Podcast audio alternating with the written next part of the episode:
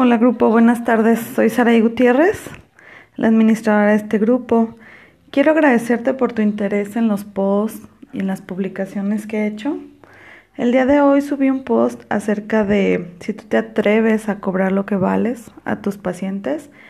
Y bueno, dos chicas me escribieron por interno y ellas me hablaban acerca de la problemática que están presentando en su consultorio. Esta problemática tiene que ver con que no se atreven a subir sus precios porque el lugar en donde están ubicados no es un lugar que la gente pueda pagar más y además temen de perder a sus clientes. Otra de las chicas hablaba acerca de que le es muy difícil poder poner el precio a sus servicios, que de repente piensa si es mucho o si es poco y que no está muy segura acerca del valor. Y bueno, el día de hoy te quiero platicar mi punto de vista acerca de esta situación. Muchas veces se cree que el dinero es el problema, ¿no? Que el, problema es que no sé cuánto, en cuánto valorar mi consulta y en realidad este no es el problema y te voy a platicar por qué. Muchas veces no valoramos nosotros como profesionales nuestro servicio. Mm, no valoramos el, el poder decir, yo valgo tanto, mi servicio cuesta tanto, yo trabajé y me esmeré y pagué mi carrera y pagué mis estudios y, y me capacité y pagué cursos para estar en donde estoy. Y simplemente porque la oferta está así o porque el lugar en donde estoy no es de un nivel económico alto o porque no hay clientes, entonces malbarato mis servicios. Y esto no debería de ser así porque esto es pensar con escasez. Esto es pensar desde el miedo y también pues desde la falta de, de, amor propio, ¿no? El, no poder tú decir yo valgo tanto y en esto valoro mis servicios. Muchas veces ah, me he topado con colegas que dicen es que no es posible que si yo cobro 200 pesos no tenga pacientes y el psicólogo de la esquina cobra 1500 y tiene lleno. O sea, ¿cómo es esto?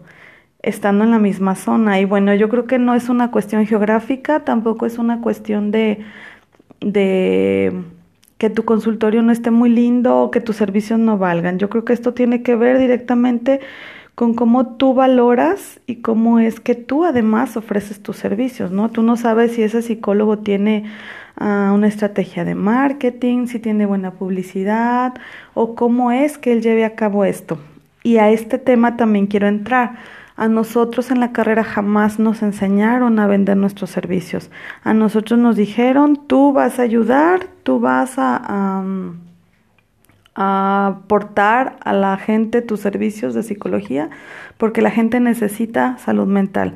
Pero jamás nos dijeron cómo ofrecer nuestros servicios, cuánto cobrar, ah, nada de esto, pues de publicidad, etcétera, que todos los negocios lo hacen y nosotros creemos que por ser profesionales de la salud, pues no tendríamos por qué, ¿no? Por ahí una, en una ocasión subí un post a un grupo de psicólogos y, me atacaron diciendo que, que quería comercializar con la salud mental de los enfermitos, ¿no? Entonces, creo que no tiene que ver con esto, tiene que ver con que con que tú puedas ah, trabajar y valorar tu servicio y tener ingresos adecuados, ¿no? ¿Cuántas veces no Hemos trabajado en clínicas, bueno, no sé si de ustedes sea el caso, en clínicas, en consulta privada, donde te pagan muy poco y tú trabajas muchas horas para poder tener un ingreso adecuado y en este desgaste tú pierdes la convivencia con tu familia, si tienes hijos pues te pierdes de verlos crecer por estar encerrado en la consulta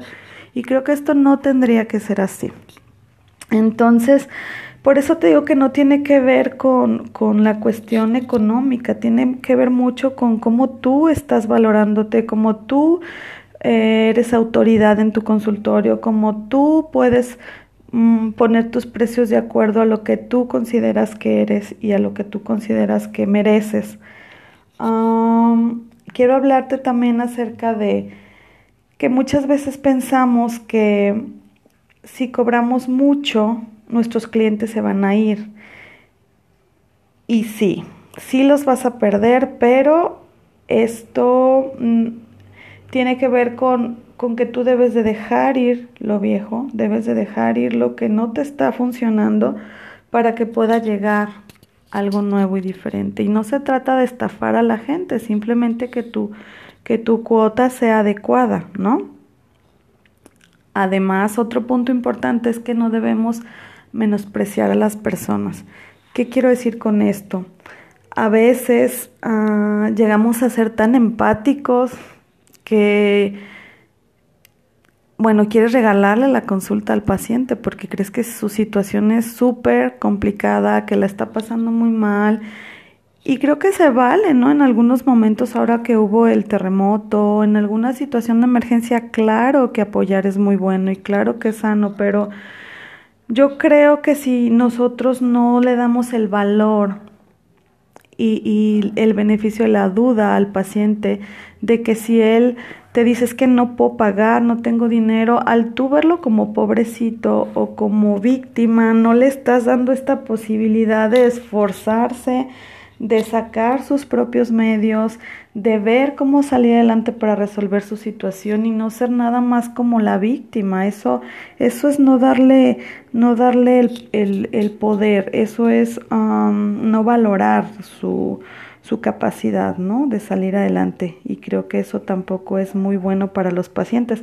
A mí me ha tocado, por ejemplo, ofrecer algún programa, algún curso o alguna consulta gratis o a muy bajo costo y te puedo decir que el resultado ha sido malo. O sea, la persona no se compromete, no termina el curso o deja de asistir a las sesiones, simplemente no le interesó o ya medio se sintió bien y dejó de venir. Entonces, creo que para valorar también un servicio debes de, te debe de costar, claro, no, no vamos a lucrar con el paciente, pero debe de haber un intercambio, definitivamente sí. Y bueno, pues al cobrar poco también estás denigrando, ¿no? A tu gremio. Muchos, muchos psicólogos en post que, que he publicado en grupos dicen es que no es posible que hay psicólogos que cobran 50 pesos la consulta y lo, lo hablan así porque de alguna manera ellos ven que se está malbaratando, que se está, uh, la carrera y la profesión se está uh, abaratando y que, que, no se le está dando quizá el, el, la importancia que debería de tener, porque somos importantes, los psicólogos somos valiosos. Para que tú vayas al doctor es porque ya tu cuerpo enfermó y por qué enfermó porque tus emociones están desequilibradas. Entonces, aún creo que nuestra profesión es igual a la de un psiquiatra, a la de un médico, claro, con sus respectivas restricciones, porque nosotros no vamos a operar y no vamos a hacer algo a nivel físico, pero sí vamos a modificar la, la, el pensamiento, vamos a modificar la reacción de la persona, vamos a modificar la emoción y eso es directamente uh, proporcional a cómo va a vivir su vida, ¿no? Y cómo va él a desarrollarse y cómo va a estar también en la cuestión física.